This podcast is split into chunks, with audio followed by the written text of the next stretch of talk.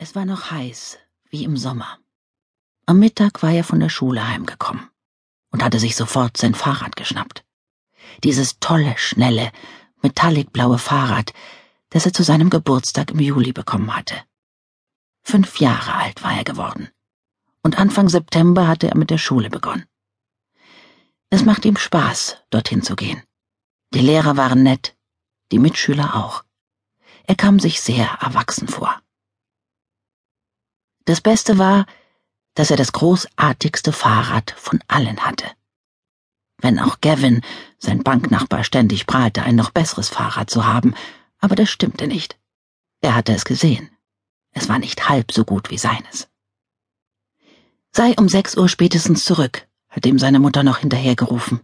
Und pass auf dich auf. Er hatte nur cool genickt. Sie machte sich ständig Sorgen wegen des Verkehrs, wegen böser Menschen, die Kinder entführten, wegen Gewittern, in die man geraten konnte. Das ist doch nur, weil wir dich so lieb haben, sagte sie, wenn er sich deswegen beschwerte. Er war vorsichtig gefahren, bis er aus der Stadt heraus war. Er war kein Baby, er wusste, worauf man achten musste. Aber jetzt lag seine Rennstrecke frei vor ihm.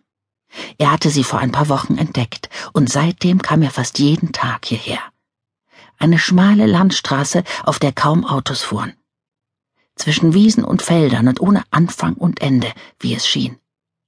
An sonnigen Tagen wie diesem war sie ein weißes, staubiges Band zwischen den flachen Feldern, die bis zum Horizont reichten.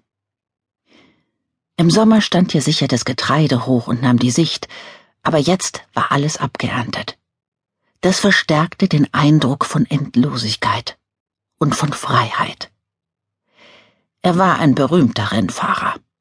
Er fuhr einen Ferrari. Er lag ganz vorne im Rennen. Aber die anderen waren ihm dicht auf den Fersen. Der pure Nervenkitzel. Er musste alles geben. Der Sieg war zum Greifen nahe, aber jetzt hieß es, mit aller Kraft zu kämpfen. Die anderen waren auch gut, aber er war der Beste. Gleich würde er auf dem Siegerpodest stehen und den Champagner in die Menschenmenge versprühen, die ihm begeistert zujubelte. Alle Fernsehkameras richteten sich auf ihn. Die Stimme des Sportkommentators überschlug sich. Er trat in die Pedale. Er machte sich ganz flach. Er lag fast auf der Lenkstange. Der Fahrtwind griff ihm in die Haare. Er hätte schreien mögen, so schön war das Leben. Bis auf seine fiktiven Verfolger war nur er hier weit und breit sonst niemand. Nur er und die Endlosigkeit dieser Straße.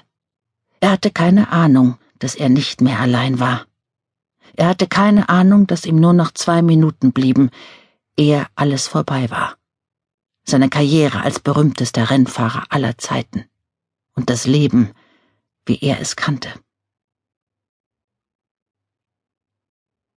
Samstag, 22. Februar 2014 Es hätte eine gute Chance gegeben, mit heiler Haut davonzukommen. Richard Linvilles Schlafzimmer befand sich unter dem Dach des Hauses. Es verfügte über eine abschließbare Tür und über einen Telefonanschluss.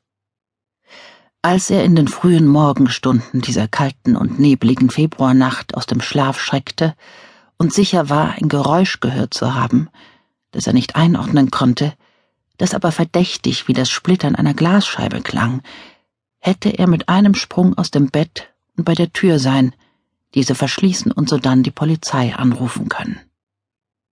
Aber er war nicht der Mann, der sofort um Hilfe rief, nur weil er etwas Seltsames in der Nacht wahrgenommen hatte, was genauso gut eine Täuschung sein konnte. Vor seiner Pensionierung war er Detective Chief Inspector bei der North Yorkshire Police gewesen, und er ließ sich nicht so leicht einschüchtern. Befremdlichen Dingen ging er zunächst einmal selbst auf den Grund. Lautlos und zudem für sein Alter erstaunlich leichtfüßig schwang er sich aus dem Bett, tastete im Dunkeln nach der obersten Schublade seines Nachttisches, zog sie auf und nahm die Pistole heraus, die ganz hinten unter einem Stapel Stofftaschentücher lag. Er schlich aus dem Zimmer, blieb auf dem Treppenabsatz stehen und lauschte nach unten.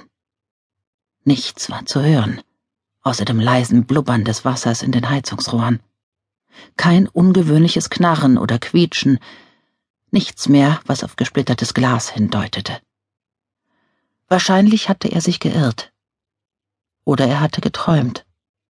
Wie gut, dass er sich nicht lächerlich gemacht und nach den Kollegen von einst gerufen hatte.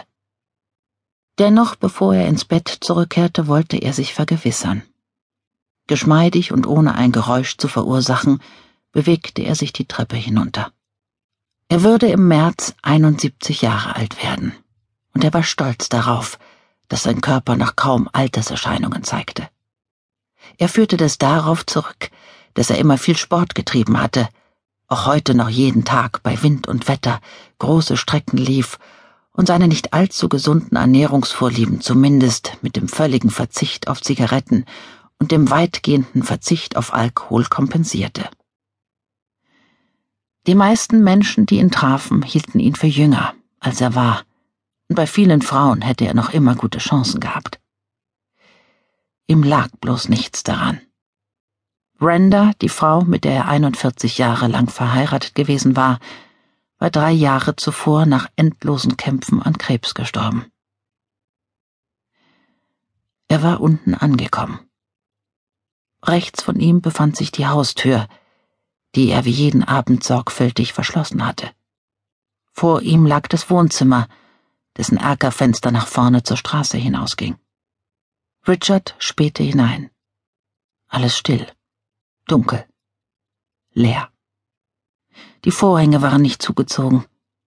Nächte sind nie ganz schwarz, und für gewöhnlich konnte man auch nachts die Kirche von Scalby sehen, die sich am Ende der Straße auf einem baumbestandenen Hügel erhob. Heute jedoch war der Nebel zu dicht.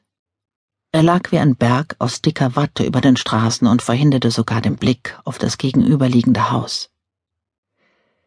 Einen kurzen Moment lang hatte Richard den gespenstischen Eindruck, ganz alleine von allem und jedem verlassen auf der Welt zu sein. Aber dann rief er sich zur Ordnung. Blödsinn. Alles war wie immer. Es lag nur am Nebel. Gerade als er sich umwandte, vernahm er erneut ein Geräusch. Es klang wie ein leises Knirschen und war ganz und gar nicht in die üblichen Geräusche des nächtlichen Hauses einzuordnen. Es schien aus der Küche zu kommen und hörte sich an, als sei jemand auf Glassplitter getreten.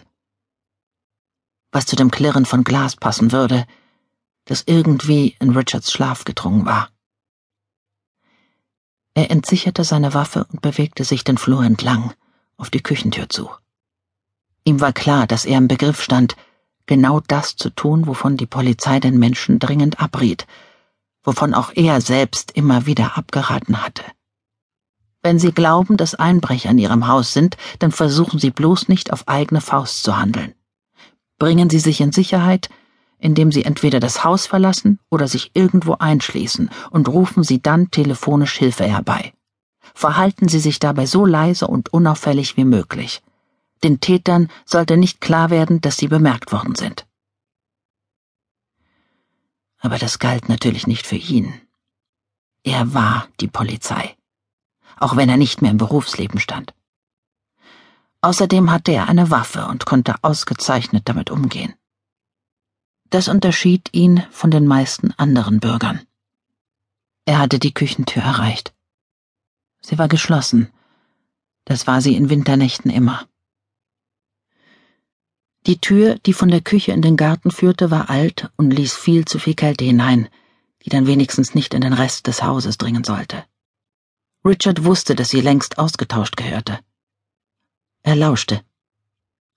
Er hielt die Pistole schussbereit.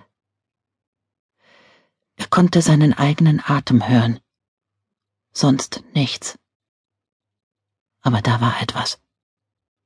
Da war jemand. Er wusste es. Er wäre als Polizist nicht so erfolgreich gewesen, hätte er nicht im Laufe der Jahre dieses untrügliche Gespür für drohende Gefahren entwickelt. Jemand war in der Küche.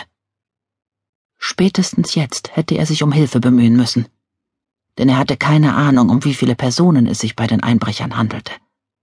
Womöglich stand er einem einzigen Mann gegenüber, vielleicht hatte er es aber mit zwei oder drei Leuten zu tun, Und dann würde ihm selbst sein Vorteil, bewaffnet zu sein.